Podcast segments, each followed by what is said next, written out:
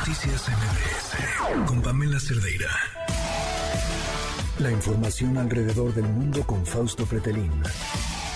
Fausto, ¿cómo estás? Muy buenas noches. Hola Pamela, ¿cómo te va? Muy buenas noches, gusto en saludarte. Oye, pues ahora nos llevas de viaje hasta Francia.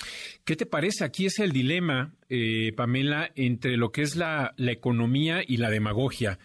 Entre tomar decisiones eh, duras, complejas, como por ejemplo incrementar la edad eh, de retiro, pensionarse a los 64 años en lugar de los 62, como es actualmente en Francia, eh, pues frente a precisamente a el coraje que mucha gente tiene y que está saliendo en las calles en Francia desde hace ya semanas. Tú has eh, visto las panorámicas en París con basura, montañas de basura, porque hay huelga entre los barrenderos. Y este es el, gran dilema del presidente Macron, que hoy en la tarde, en la Asamblea allá, es decir, en su, digamos, eh, Cámara de Diputados, que es la Asamblea ya francesa, pues evitó que le dieran una moción de censura a su política, a su gobierno.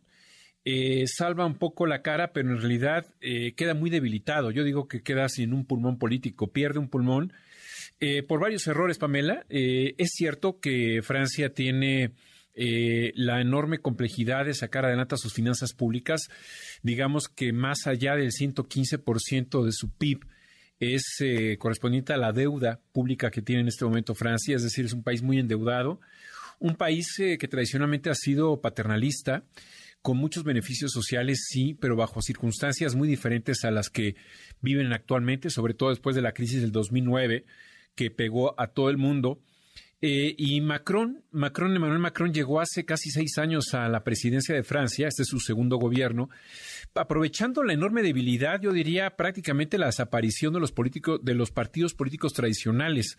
Uno, el partido de los republicanos, que es el partido de Sarkozy, y otro, el Partido Socialista francés, que prácticamente fue enterrado por eh, el presidente Hollande allá hace seis años. Y Macron saltó del barco porque trabajaba con Hollande como ministro eh, para formar su propia agrupación, es decir, toda su agrupación está alrededor de su persona. Es un partido político, pues ya sabes a quién se parece, en, en este caso México, al partido de Morena, pero es, es en, el otro extremo, es decir, eh, López Obrador es un, es un político conservador y Macron es un político liberal.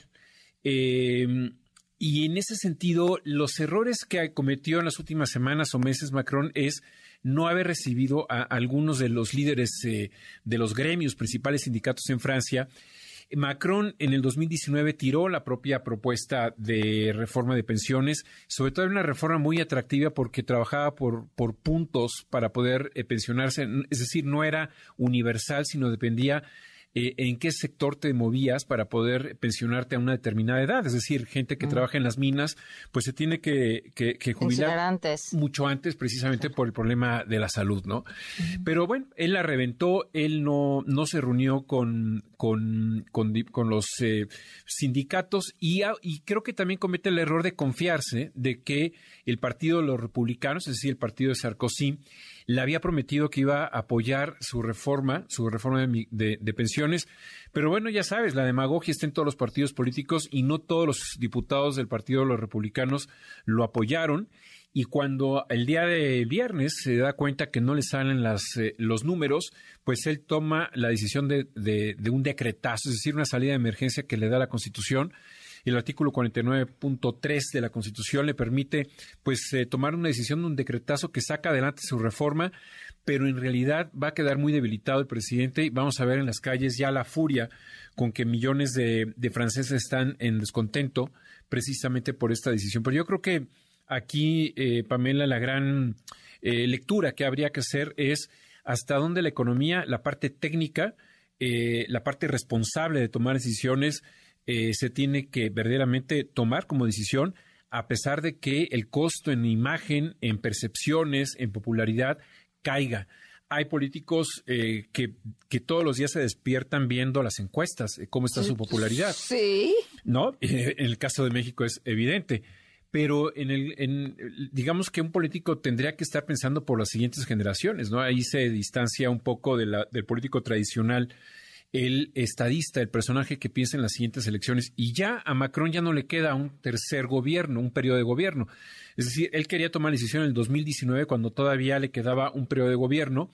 Se ve que eh, le tuvo pues eh, temor a que su popularidad cayera y entonces eh, se va para atrás esta reforma en el 2019. Pero ahora, como ya no le queda otro, otro periodo de gobierno, toma la decisión, pero va a quedar muy debilitado. Claro, claro, claro. Este, esto, esto que dices de las eh, de la popularidad lo vimos también con Bukele, ¿no? La semana pasada fue que presumía que era el más popular del mundo. Totalmente. Eh, Bukele, yo creo que la, popularidad... Del 92% de aprobación más bien, ¿no? Sí, es muy popular precisamente porque entendió muy bien que la principal necesidad de la población era el acabar con la inseguridad, ¿no? Eso, eh, de alguna manera en épocas del TikTok, yo creo que la popularidad representa el poder supremo, el poder sobre los otros tres poderes.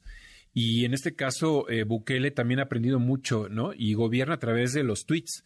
Eh, le pone mucha producción a sus videos eh, en, en, esta inauguración de una cárcel para más de dos mil presos. Y poco le importa lo que diga Naciones Unidas en realidad, y a la gente salvadoreña tampoco. Eh, poco le importa si ha violado los derechos humanos de algunas personas que no necesariamente tendrían que estar en la cárcel y sin embargo están, ¿no? Increíble. Pues Fausto, como siempre, un gusto escucharte. Gracias, Pamela. Igualmente. Buenas noches. Muy buenas noches. Noticias MBS